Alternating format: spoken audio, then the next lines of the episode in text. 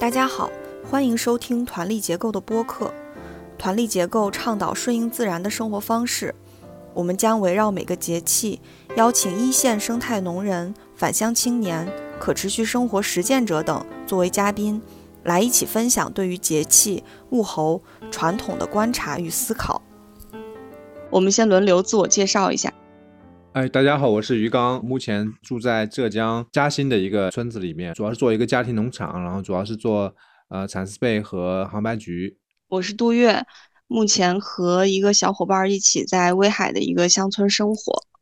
大家好，我是月丽，我在深圳啊，我在做梧桐农市集。我们希望传递一些自然、健康、环保的可持续生活理念啊，希望链接到有相同理念的摊主和集友们，一起来共创美好而丰盛的可持续生活。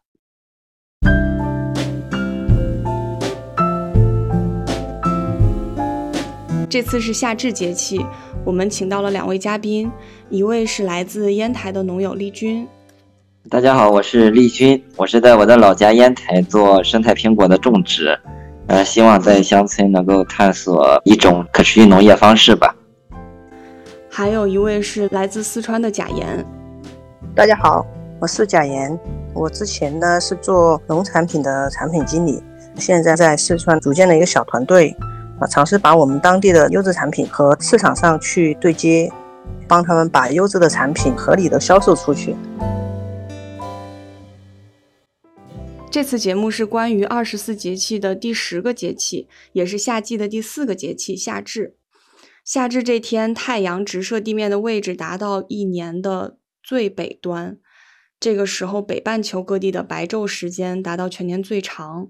夏至过后，太阳的直射点开始从北回归线向南移动，北半球的白昼逐渐变短。网上说，夏至后的天气特点是气温高、湿度大。会不时的出现雷阵雨，威海这边最近确实温度比较高了，也时不时的阴天，偶尔下雨。现在就是闷闷的那种感觉，很想能下下来一场雨，然后凉快一点。不知道其他地方对于夏至节气的气候变化有什么感觉吗？我们烟台这边和威海都属于胶东，也差不多。之前呀，就是在六月初的时候。孩子他们回他姥姥家，在东营，离我们这儿大约三百公里。那个地方其实，在六月上旬的时候比比较热了，然后这边其实一直比较凉爽，晚上也是需要盖着被子。那现在这一两天确实开始热了，我们干活干到十点的时候就已经是受不太住了。那以前其实是能干到十一点半，大家回家吃饭就行了。现在确实非常热。我们这边端午节开始到现在，基本上是没怎么下过雨。现在呢，地里面已经是比较干旱了，农活呢也比较忙。然后现在就是说，属于我们这边稻谷的比较重要的一个管理期，田里面的水是不能让它干着。所以现在只要是种稻米的农户呢，他们基本上都是成天在地里面抽水灌水，避免缺水导致稻谷的收成不好。这个生产的环节呢，也占用了大量的人力，导致其他的农产品灌水的程序呢有点滞后。我们嘉兴现在是梅雨季节，但是今年的梅雨季节到目前为止下的雨没有很多。去年的梅雨是有两个月，特别的长，正常应该就一个月时间，很潮湿，温度还没有最热，通常出梅之后就会进入高温阶段，可能还要半个月吧。半个月可能出梅，这样跟上一个季节比起来，最明显的变化就是水田里面这个秧已经出起来了，水田里面都是水汪汪的。上一轮春蚕剪完的桑枝、桑叶又已经长出来了，所以桑田里面就是绿绿的桑叶，水田里面也是绿绿的，就是那种秧苗。大概景象是这样子的。深圳这边龙舟水还没有结束，天气呢有点阴晴不定的。说来一场雨就来一场雨，特别急的那种。经常收到天气预报是有雷暴雨预警啊，但是天气预报老是不准。就是像我们上个周末办市集嘛，就天气预报一直说有雨，结果都没有下，挺好的，还挺顺利的。自然的这种变化呢，就是荷花到了一个最盛的季节。其实荷花花期还蛮长的，其实从上个月开始就在开花，然后现在到这个节气的话，感觉开的范围比较广了。整个湖水里面的荷花基本都开了，就是很盛的一个时期。我现在屋顶农场菜的话，因为连续下雨，很多的菜品都在减少了。我们就是让它长草啊，改良土壤，这样。还有就是我发现有一个现象啊，就是我们种的茄子啊又开始复壮了。前一段时间因为高温下雨，很多的虫子来吃这个茄子，吃的斑斑驳驳的。但是这个节气摘的茄子的话，就特别光亮，而且长得又直溜又漂亮，产量还挺高。感觉这个茄子的生长规律还真是挺有意思，它的生长期很长。它经历了五月中到六月中连续下雨、生长不好的一个阶段之后呢，到现在这个阶段又开始复壮，产量还蛮高。现在主要吃茄子了。说到荷花，我们村里面荷塘里面荷花也开的挺多的，然后还挺香的。现在梅雨季，杨梅能吃到，但我们嘉兴本地种的不多，主要是浙江的南边山区里边，它会种杨梅。我们本地是有李子，有一种叫醉李的，就很大的，是一个很古老的一个品种。但还有一些野的李子也能吃到。农作物的话，就今年第一茬玉米是吃到了，就自己种的那个。番茄现在还没有，就自己种啊，不是外地运来的。也不用大棚那种的话，像番茄还没有，就是黄瓜和玉米是能吃到了。茄子好像现在还没有，嘉兴还没有茄子。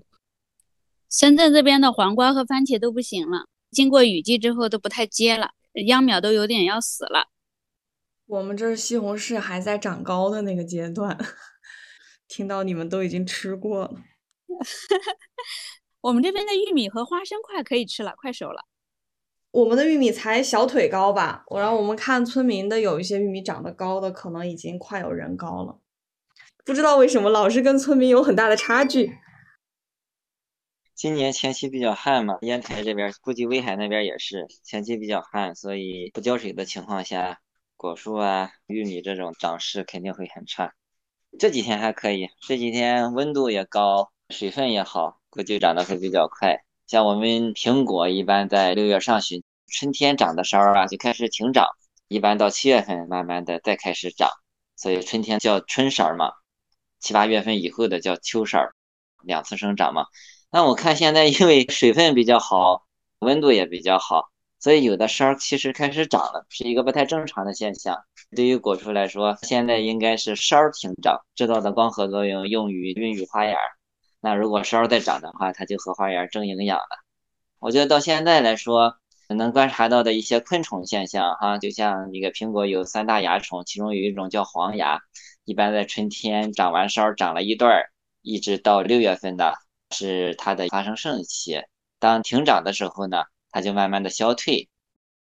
在这十天的时间，基本上黄蚜消退个差不多。但是刚才我还转园子。看了一下瓢虫的幼虫，现在爬得很快了，长得比较大了，估计再过一段时间就变成瓢虫了，挺多的。草蛉啊，这些害虫的天敌也多了起来，黄牙变少了，但是绵蚜现在比较多，因为绵蚜不太分季节。食蚜蝇就是也是吃蚜虫的，从春天开始开花，到现在来说有一段时间呢，它是一个繁殖盛期，就很多。现在这个食蚜蝇少了，但是接下来瓢虫、草蛉都多了。黄牙少了，我估计过一段时间呢，蚜虫的天敌呀，没有黄牙吃了，估计就去吃我们的绵蚜了。绵蚜是从春天到秋天都有，所以说一般绵蚜的消退期是在七月到九月份，它的天敌很多。这些小现象在果园里都能观察到。农事活动方面，你像现在对烟台来说，就有点闷热的那种感觉了，所以应该也是病害发生的一个高发期吧，病害就在这时候侵染，所以。我是用了一遍波尔多液，喷波尔多液去保护叶子，不让病菌侵入。波尔多液实际上是碱性的，我大约是喷完十几天的样子，然后在没有阳光，前几天阴天多嘛，阳光少的这种时间呢，我又喷了一遍醋，补充一下有机小分子嘛，因为光合产生的有机小分子少了，通过我们的外部补给去给它补充一下。让这个树势健康一点，抗病性也增强一点。但同时呢，因为波尔多液里边有石灰嘛，大家可能会觉得石灰是碱嘛，然后又喷酸，觉得哦，它两个相互抵冲。但是我觉得醋可以溶解一下以前喷到这叶片上的石灰，去溶解一下，去把上面的钙变成可溶钙，把醋的醋酸啊、钙都把它作为可吸收，就是可溶性的一些东西，它就可吸收嘛，去进行一个不光是醋酸有机小分子的补给，同时我觉得也是一个钙的补给啊，健壮舒适，防病害。还想问问丽君那边还有没有在收麦子的？因为我们家麦子之前种的比较晚嘛，然后也不知道那个品种是不是就是长的时间比较长。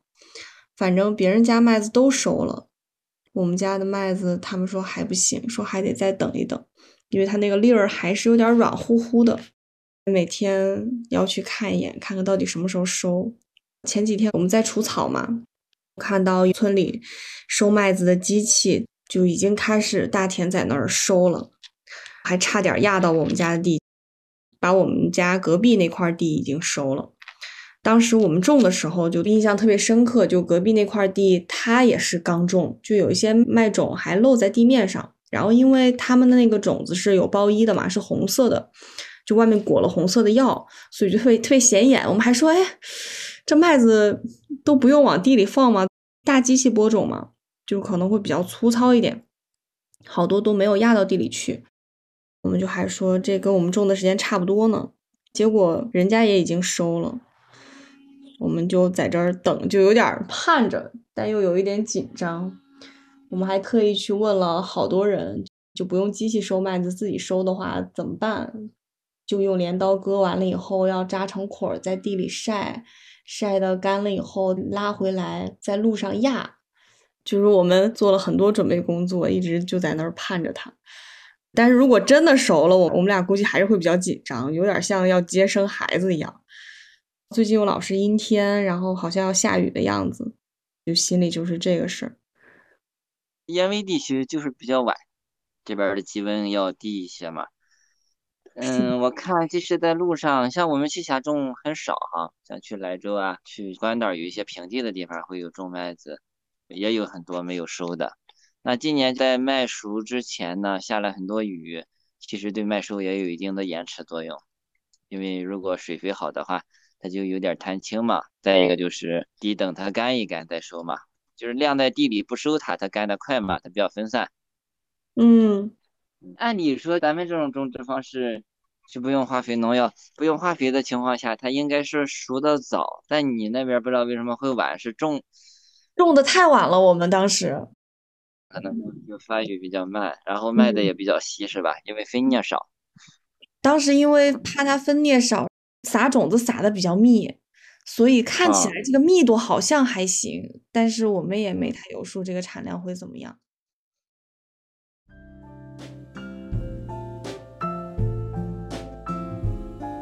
去年蜗牛比较多，把我苹果袋子就弄破了嘛。因为苹果袋子不就是木浆什么做的？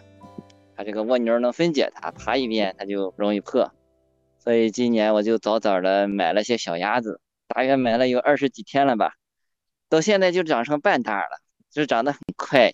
在果园，特别下点雨的时候，我就把它放出去，它就出去吃蜗牛，有的在草上它蹦起来吃，还挺好玩的。用鸭子控蜗牛，效果还是挺好的。上周我观察到我们屋顶有一个很奇特的现象，就是有一个屋顶的玉米开花了嘛。就那几天，从外面飞来了几乎有上万只蜜蜂，给这个玉米授粉。它其实是吃玉米的那个花粉。你们那个屋顶那么高，蜜蜂也可以飞得上去的？可以飞上来，我们这八楼九楼。野生蜜蜂七八公里也能飞。我是觉得，但凡地面上有吃的，它不至于 那么辛苦飞那么高。没吃的吗？城里？我之前没有留意，因为玉米它是一个风梅花嘛，它是靠风来传粉的。原来蜜蜂也这么喜欢玉米的花，然后飞过来来授粉，它很壮观的，就是每一颗玉米上都有三四只蜜蜂的那种。然后也因为这个，我们就做了一个蜂箱，让那个蜜蜂他们看看有正好分家的蜜蜂就可以住下来。所以它后来住下来了吗？有了有了，我最近两天观察里面有蜜蜂。嗯，我们邻居也来了一窝蜜蜂，就住在他们家里边，然后他还挺喜欢。他觉得蜜蜂到家里面是一个很吉祥的事情，所以呢，为了挽留他们，还给他们喂白糖。我们经常看到他那个门缝下边就蜜蜂飞进飞出，飞进飞出的。蜂窝多大我们也没看见。他们家来了一窝蜜蜂，然后他很开心，因为他们家没有燕子过来。他之前一直觉得有遗憾，因为我们这里通常是说燕子到你们家做窝是比较好的。然后我们家呢，就是原来有三个燕子窝，然后现在还有两个。有一个燕子窝呢，差不多一个月前吧生了蛋，但是呢有一天掉下来四个蛋就死了嘛。后来活了可能有三只小燕子。后来我们知道应该是那只老燕子它自己把它弄下来的，因为它估计它自己养不活那么多小燕子。因为我们边上另外一个燕窝呢，就是它把七只小燕子全部孵出来了，结果上周有一天早上起来，整个燕子窝全掉下来了，因为加上两只老燕子，加上七只小燕子，那个燕子窝就承受不住了，然后那个七只小燕子全摔死了，就感觉还挺呃怎么说呢，挺有教育意义的吧？就燕子自己也会做一些计划生育啥的。我们这边的时间呢，可能会比鱼缸那边要早一点。那比丽君那边就更早了，但是肯定是比月丽他们深圳那边要晚很多的。刚才他们提到的这个像西红柿啊这些，我们现在当地的西红柿大棚里面的第一茬已经出来了，因为我们这边用的是那个冷棚嘛，就是那种避雨棚。其他的当地的蔬菜呢，已经过了青黄不接的时候，应季的蔬菜像茄子类的，现在也开始有一定的产出了。蔬菜这一块儿，我们这边种辣椒的农户比较多。这一段时间呢，市场上常见的蔬菜呢，最多的就是辣椒了。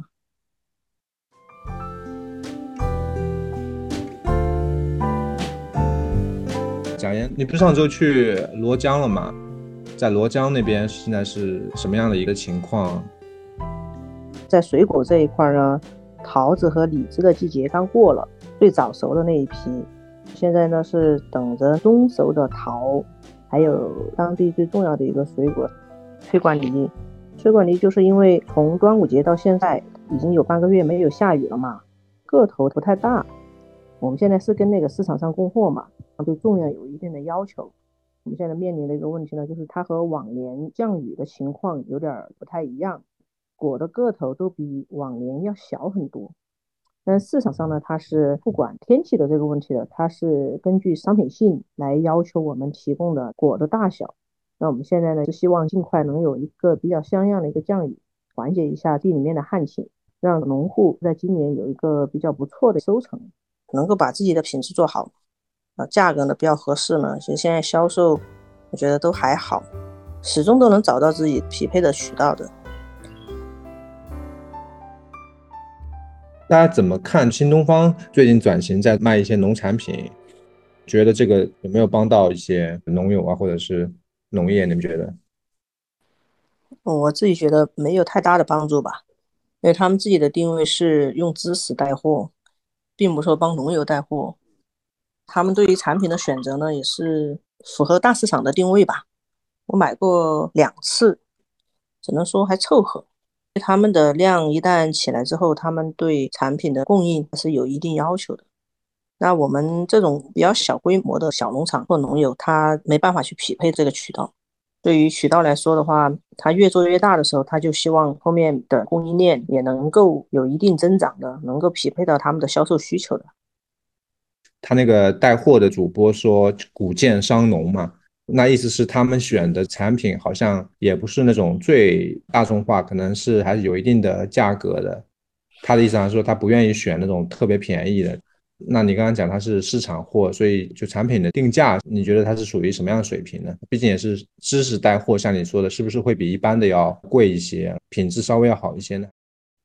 它的供应链应该是说，还是从当地组织货源嘛，在当地的货源里面呢，可能会挑好一点的给到他们。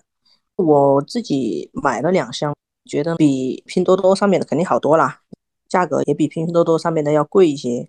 但是呢，你要说跟有机或者是真正的那种高品质的那种价格呢，它还是有一定的差距的。第一个是没有农残的一个要求嘛，我不知道他们对农残有没有国标的要求，没有提及到这一块儿。呃，另外一个呢，就是口感呢，能说勉强，确实是比十九块九、二十九块九的要好一些。但是呢，你要和真正的好吃一点的这些产品呢，那确实是有一定的差距的。当然，他们的价格呢，也可能。更符合大部分人的定位吧。比如说我们当时买的三十九块九的柑橘，或者是三十九块九的凤梨，对于中等的那种购买力来说呢，是没有什么问题的，大家都愿意下单去买，就不会对那个价格犹豫或者怎么样的。还是对品质上呢，就是我我们说的品质，就是口感上哈，还是有一点要求的。像这种产品，嗯，它比如说柑橘，它在源头上，生产者一般是当地的农民，然后由小贩去收，然后再一级一级往上批发市场这样子的。一般是这种，我们现在也在尝试做这种嘛，把合适的农户的产品收过来，然后卖给他们这种类似的渠道嘛。一般来说，它不是说通过小贩去收，就是我们直接用车到地里面去拉走，拉回我们自己的仓储，然后呢，在仓储完成最后的这个分拣和包装，就是分级和那个最后的打包嘛，然后就可以走向大的批发市场，或者是像他们这样的平台直接就发走了。整个的环节链条它是比较短的。第二个是呢，成本控制的很好，就是他们直接从类似我们这样的供应链能够完成零售的发货的这个问题。质量也比较可控，但他们应该不会对产地有什么生产上面的一些要求，或者是现场去做一些控制啊，这种应该他们不会去做这样的，因为我们说农产品流通的分工是比较明确的，有人做生产，有人做供应，有人做销售，只有各个链条分工明确，正常运转以后呢，整个链条上的各个环节的成本它才会降到最低。否则的话，如果说又要做直播，还要再找几个人去产地去采购啊，去怎么样怎么样的，其实它的成本也还是蛮高的。就我虽然没有在像拼多多或者美团，美团那叫什么优选还是什么上买东西，但是我妈有时候会在那上面买，然后就买回来的水果，我有印象里有一次是西梅啊，就感觉没有味道，根本就。我就在想，就是那些看起来特别特别便宜的，就拿价格来抓你的那些水果什么的，是不是都是这样？就是被挑剩下的没有味道的，就是随便出一出这样。反正我就特别不想我妈买那些，就感觉回来都很浪费。是这样子的，就是因为如果说是平台只想走量压价的话，那最低的这个价格挑的货肯定是不好的嘛。农产品它分级，其实在产地是很正常的一个现象。那比如说我种的好的，那有人愿意多花钱来买，那我肯定是优先把出高价的这个客户的订单满足了吧。如果说是一般的他压价的这种，我们肯定是把挑剩下的，能够做到他这个价格的农户的产品是给到他。平台它各自的定位不一样，所以它出的产品结果也是不一样的。类似于新东方这些，应该是对农业是有一定的推动作用的，因为你要它品质很好的话。一般那么好的农产品，其实量是很少的，和他们也没有办法去匹配，所以只能说挑相对好的。我觉得这就已经是很好的引导了，对生产端、对消费端当然也是一些好事儿。大家能够吃到好一点的产品，因为现在来说买点吃的可能不差那点钱，就是稍微贵一点也没有关系。反正我看我有朋友在做电商，以前做天猫什么的，实际上他们现在。挣钱就很难了，质量很一般的那个时代呢，是慢慢的在过去。反正他们以前挣钱还是比较简单的，就这一两年来说，忙活一顿算算几乎没有利润，忙活一顿几乎没有利润。然后有个什么差错的话，像那朋友他那个车厘子被扣了，今年春节前做的车厘子，说他那个检疫不合格，他就赔的很多。然后即使是不扣的话，他挣的也不是太多。所以我觉得这个社会应该是在往这个好的品质方向去走，特别是一些自营的店铺、生鲜类的呀，或者电商类的，就有一部分在往这个方向去走。那我刚才说这个朋友，他以前的那种常规产品就是做一个号，养一养这个号。他说的养号就是可能要跑一点流量啊，沉淀一些评论什么的，后面再大量的去投入，让流量再比较猛的去跑起来。你像他那个做圣诞果，他几天内是卖了七万箱，就是那种操作方式。但是我们看着一天走一万箱，好像是很挣钱。最后他们四个人合作，一个人才分了一万来块钱。我觉得那个时代好像慢慢的在结束了，在往品质的方向去走。那新东方这一块如果有比较好的产品，比较合适的体量，当然这个体量就是具有一定规模的话。对于农产品来说也是以比较好的一个促进作用，向好的方向去发展吧。对我们产区来说，几百亩啊那样的园子比较多，他们也想往品质的方向去走。再加上现在的老龄化比较严重，农民种的地越来越少了，就老一辈的农民他们已经干不动了嘛。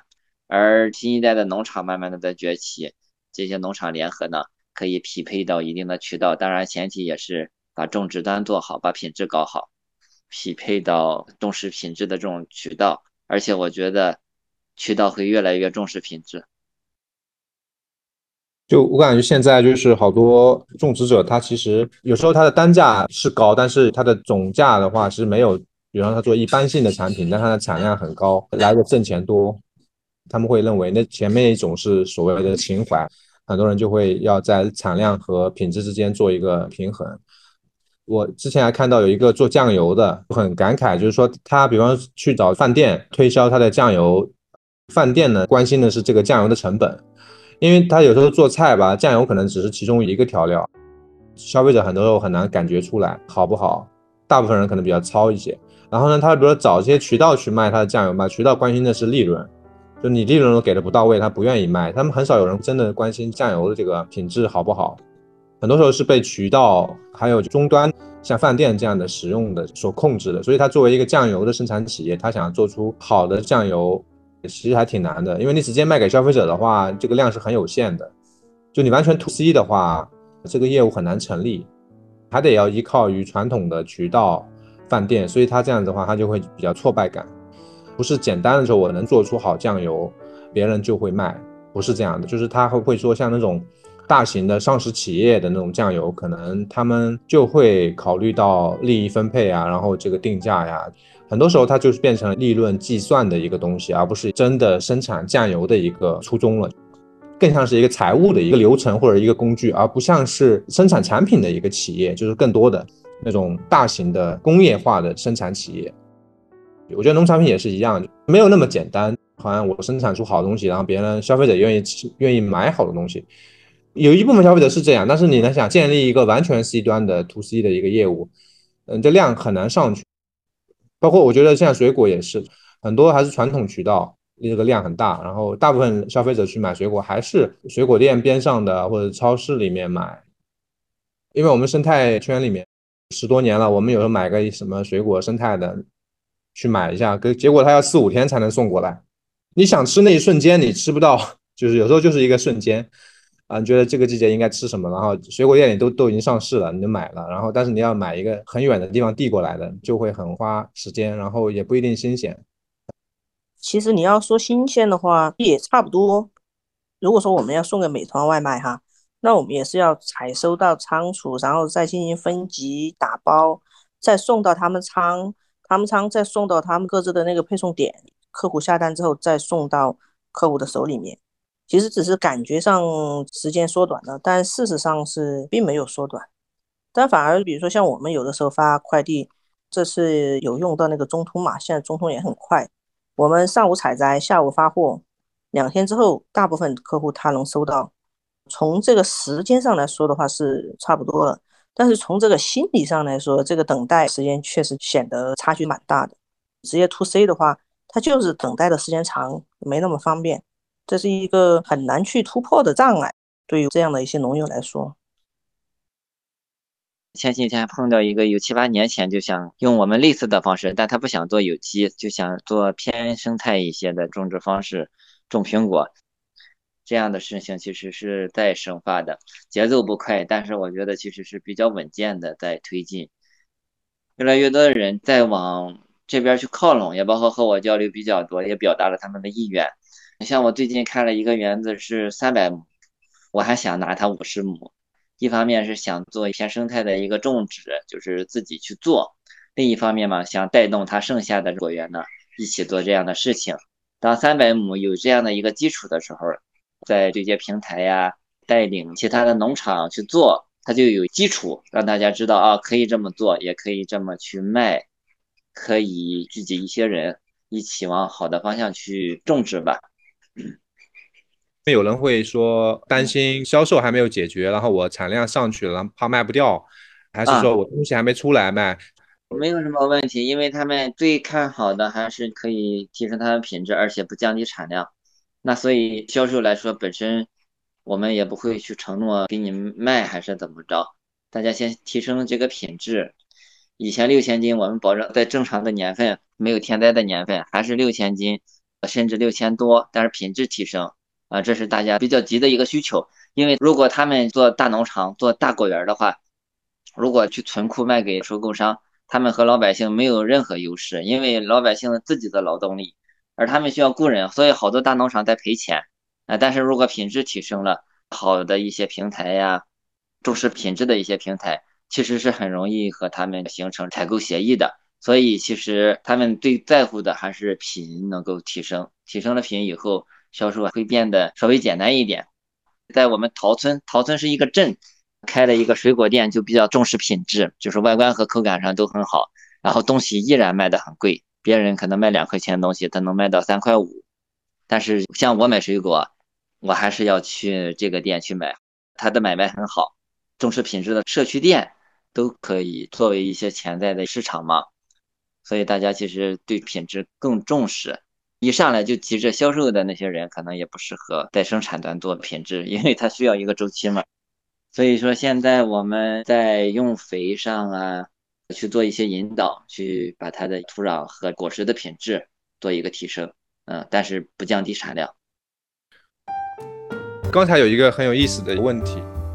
很多关心品质的人，反倒是有一定规模的农场，可能比较相对现代化一些，区别于传统的小农。其实前几天新东方直播间那个老师自己也讲，他父母现在还在陕西的田里面，叫汗滴禾下土。然后他说古建商农，我想说那这个农到底主体是谁？因为印象中的小农有肯定有，而且年纪都很大。四月份的时候，我们这里是收榨菜。当时就引起了一波的传播，为什么呢？就是因为我们这里前几年关了很多榨菜场，因为政府要治理，然后好多小型的关了。关了之后呢，农民还在种，有些榨菜厂的收的这个量是很有限的，他们就不得不熬夜排队卖榨菜，整条路上就排得非常的长，天黑了就还在排队，有时候还卖不掉，因为它的量就有限，就伤农的感觉是很明显的，而且他年纪都很大，六十以上。我觉得作为个体，他肯定是被伤到了。但是农业本身对我们这里的农村或家庭来说，它早就已经不是主要的经济收入来源了。伤农的话，我觉得早就已经伤透了。三十年前都已经，呃，像我父母那辈都已经进工厂了，那主要收入就是靠工厂，就早就已经不是靠农业了。所以，就一个现在农业的主体，我觉得是比较模糊的。很多消费者或者很多平台给人描绘的还是那种。小农，然后传统的，但现在这种农民其实很少了。像我说的，三十年前都已经这种农民都已经进厂变成农民工了。我们这里主体是承包大户啊，就自己家的这个水田自己种来自己吃，不涉及到买卖，所以它也不涉及到价格。但是呢，买卖的就是大户，但大户呢，他实际上还挺强的。我们这里大户他们很多也有加工厂，它可以有资质，它也生产年糕啊，生产加工品、粽子啊这种。所以它其实还有点像企业家一样的，它其实比一般农民要强很多。现在中国农民到底在哪里？我觉得，或者农民到底是谁？我觉得跟以前确实不一样。丽君也说到了这种有一定规模，然后可能也是比较现代的，感觉是这样一个群体。就农民在减少，规模在扩大，在我们这边去慢慢的能感受到哈，因为你即使是大农场没有迅速的增大，但是撂荒的果园越来越多。就说明农民在减少，农民的劳动力在迅速的降低。我觉得在五到十年，基本上农民减一半没有问题。就是在我们栖霞哈，就是种苹果的果农减一半没有问题。我老家我爸妈那边，我们家的邻居没几家人，但是去年去世了四个人，就很近的。那这样的情况下，撂荒的土地没有利用。好多人可能会觉得我们这儿土地贵，因为种苹果嘛。其实像我今年在海洋拿了点地，租金是五十块钱一亩。可能好多人觉得太便宜了，怎么水果产区这么便宜？因为种的人太少了，它也是反映了一个供需关系，没人愿意要地。所以在这种情况下，因为苹果像撂荒的这么重，我觉得在全国范围内，除了极个别区域哈，大的产区其实都是减少的比较厉害。所以苹果的价格呢，我认为还是可以维持一定水平，甚至会增长一段时间的，就价格上。那在这个情况下，就有一些人啊看到了种这个东西还是有利润的，土地成本又低，所以慢慢的就会有人愿意种。我觉得五到十年就差不多，就把这一代农民啊更换一大半，变成了少数的农场主。所以像我们这些青年呀。慢慢的，应该会变成农业的主力。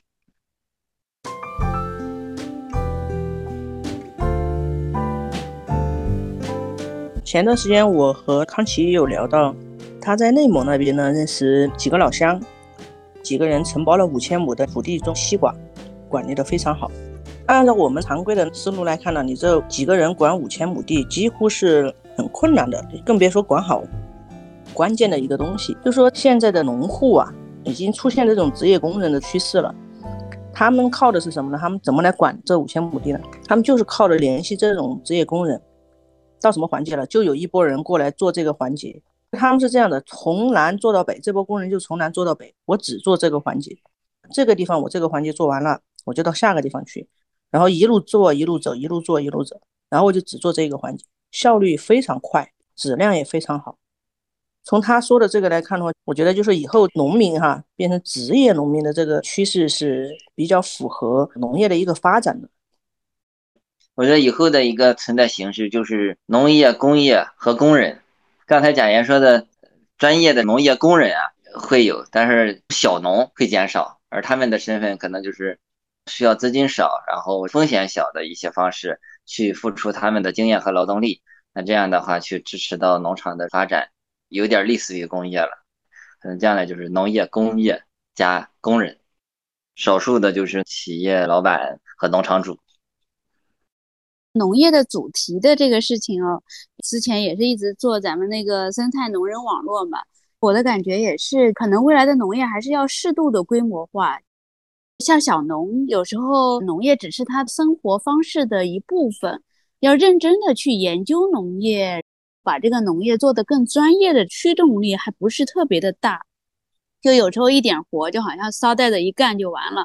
但是事实上，如果是要把这个农业做得更专业化、研究的更深入的话，它是需要花费很多的精力的，去观察、去思考、去优化流程、精细化的管理呀，和市场的对接呀、品控啊这些方面，它其实是一个产业链的嘛。然后现在这些新农人来接手农业之后，他们是具备知识，又有连接社会市场的能力，可能也需要适度的规模化才能支持起来一个小的机构，这样作为一个团队，就能把这个农业跟这个市场能够更对接吧。听起来好像你想说是，即便是之前生态圈追求的生态化，可能也要在专业化的基础上去实现。但是你会担心农业工人会有所谓的工业化农业或者这种工业化的思维。小农虽然没有那么专业，但起码它是一种生活方式嘛，它就不会流水线那样的。你现在可能在贵州或者少数民族那种还能看到比较完整的这种平衡，你觉得是一个需要去考虑的问题吗？对对对，你说的很好，就是平衡，就是这种生活和它作为这个社会的一层分工之间的这种平衡吧。像以前的传统农业那种社会模式下，它是大部分人都在乡村的嘛，可以在地在销，然后大家都能负责自己的食物生产，大部分哈。那现在是大部分人进了城，就是农业已经成了一个社会分工，在这种情况下，也要有一些调整跟社会的融合吧。需要警惕的就是，我们不能把农业只看成一种工业。如果是只是像工业化的去发展农业的话，就可能会出现大家比较担心的那些问题，食品安全问题啦，环境的问题啦，农业的可持续生产的问题啦。所以这其中应该是有很多的平衡吧，生态生产和这种效益之间的一些平衡。生态圈里面的公益组织，最开始的时候面向的对象是返乡青年嘛。接下来，我觉得更多的面向有一定规模的专业化的农业，我觉得反而可能是需要去考虑的。因为返乡青年像我说的，可能有一些就是一种生活方式，它可能本身不是靠农业来收入的，就不会那么的专业化，会用各种农法呀、自然农法呀这种。但我觉得在市场交付这个层面上，它其实是很难很难交付，满足各方面的商品性也好、稳定性也好，或交付有难度吧。我觉得那个阶段好像有点过去了，更多的是普及一些理念呀什么。我觉得在已经有一定的专业性的基础上，再去传递生态或者是传递这种平衡，可能比较合适吧。那丽君像这样，可能更多的是品质，提供品质的技术也已经很好了。或者像贾岩那样，一步一步的。现在在找一些没有用膨大剂的农户，帮他们去卖掉，可能只是第一步，标准也比较简单，它也没有涉及到其他方面过于复杂的一些生态的标准。目前对于这种农户来说，哈，他没有一个概念，就是说我做到什么程度算是一个比较好的程度。你要去引导他的话，那只能是从他最容易理解的那一部分去做，然后还有最容易做到的那一部分去做。比如说你不用膨大剂。那影响的什么？影响的是它的产量。但是呢，你可以告诉他，比如说让你的树体更健康，然后你不用膨大剂可以多卖几毛钱，然后我们可以常年的合作，你不用担心这个销售的问题。那其实这些呢，他是能够听懂。但如果说你你现在要求他说你现在就不用除草剂，这个问题我们内部也反反复复讨论过。但是在落实到农户那里呢，第一年的合作上，他就是会有一些反复。他考虑的东西非常多，比如说我今年的收成不好，我前面可能三五年我都没用除草剂了，但就是今年收成不好，我确实没有资金周转，他可能在迫于无奈的情况下，比较灰心的一个情况下，他会去使用这个东西。从我们现在所经历的这个来看呢，我们先把一个标准做好，然后我们在做第二个标准的时候呢，因为有一定的合作基础了。然后你再去跟他做第二个生产的提升的时候，相对来说会比完全没有任何基础的情况下要容易很多。因为你和农户的交流不仅仅说是什么技术、感情之类的，就是还有他面临的现实的问题，你都要去考虑到。现在这么一个阶段，我觉得如果说能够走两到三年，就是通过技术配合、销售配合，能够有个两到三年，比如说你不用膨大剂、不用除草剂，减少农药的用量。我觉得这几个呢还是可以实现，反而容易忽略的一个问题就是技术的落地。比如说，我们要求他不用除草剂，那有没有合适的机械去操作？有没有合适的绿肥的方案去给到他们？这个是非常关键的。比如说，我们要求他们糖度上到多少，那我们要提供什么样的肥源给到他们？其实这些都是我们在做整个的链条的时候。要和别的供应链做不一样的区别的时候，我们要去想到的，我们要想的东西要比一般的供应链公司呢要想的更多一点。还有一个就是刚才说到职业农民工的事情的时候呢，我想补充一点，我不是说因为要规模化，所以它必须要有这种职业农民工的出现，而是在提升商品性的环节上，这个趋势是非常明显的。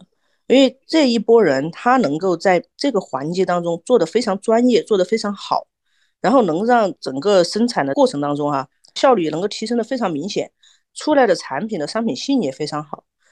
大的农场主他会告诉我们说，哎，我现在就是在这个环节上非常头痛。一个是农忙的时候他不好找工人，第二个是你找到了工人之后呢，你告诉他这样做，他做着做着就变成了另外一个花样出来，做的结果不尽如人意。所以说，从这几个方面来看的话，这一类的职业农民工应该是农业发展的必然的一个结果，就我自己的一个看法。这种职业农民工有点像农艺师一样，但没有考级了。那我舅妈跟她一个亲戚帮人家修剪葡萄，就在我们嘉兴当地。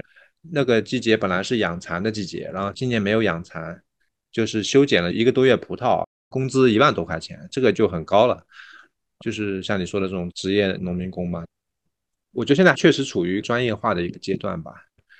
当然，现在价值观很多嘛，在农业领域，尤其像我知道有以前有一些纺织，让一些少数民族的家里面做刺绣，但是他拿回来之后就会面临很多问题，比方说不卫生，然后有标准化的问题，很难用，最后就不得不把他们集中起来，到一些专门的类似于工厂一样的地方去做刺绣。他们原本当然是可以在自己家里面。更放松呀，或者是面对更好的一个环境呀，但是他面临交付的问题，他就不得不集中起来，就变成了更像是一个工厂的一种感觉。也许要经历过专业化，然后再走向更放松的状态，才是更合适的吧。我感觉农业可能也是这样吧。职业这种的发展呢，是可以促进整体的一个水平的。工厂里面他做了之后，要想再创业或怎么样，做出的一些产品可能还会更好、更优质。而且，其实我们这边很多的工人哈，他自己家里面还是有一亩三分地的，自己家里面的活做完之后，他出来务工，其实一点都不耽搁，自己家里面还是种很多东西。像我父母那辈的小农，我仍然认为有除了单纯的农产品产出之外的一些价值，所以的话要仍然去学习他们的一些东西。我前段时间跟他一起种菊花压条，我觉得蛮震撼的一点是说。他看一根菊花就跟丽君看一棵苹果树一样的，虽然它小很多，但是他压条的时候，他也要考虑，有点像修枝的时候，他压到哪个方向，他考虑之后的这个平衡呀，它是很具体的，就是一根一根的。我当时蛮震撼，虽然我们只种了一亩多，但是菊花是很多的，就居然一根一根看待，非常的具体，然后非常的精耕细作，就这么一个态度。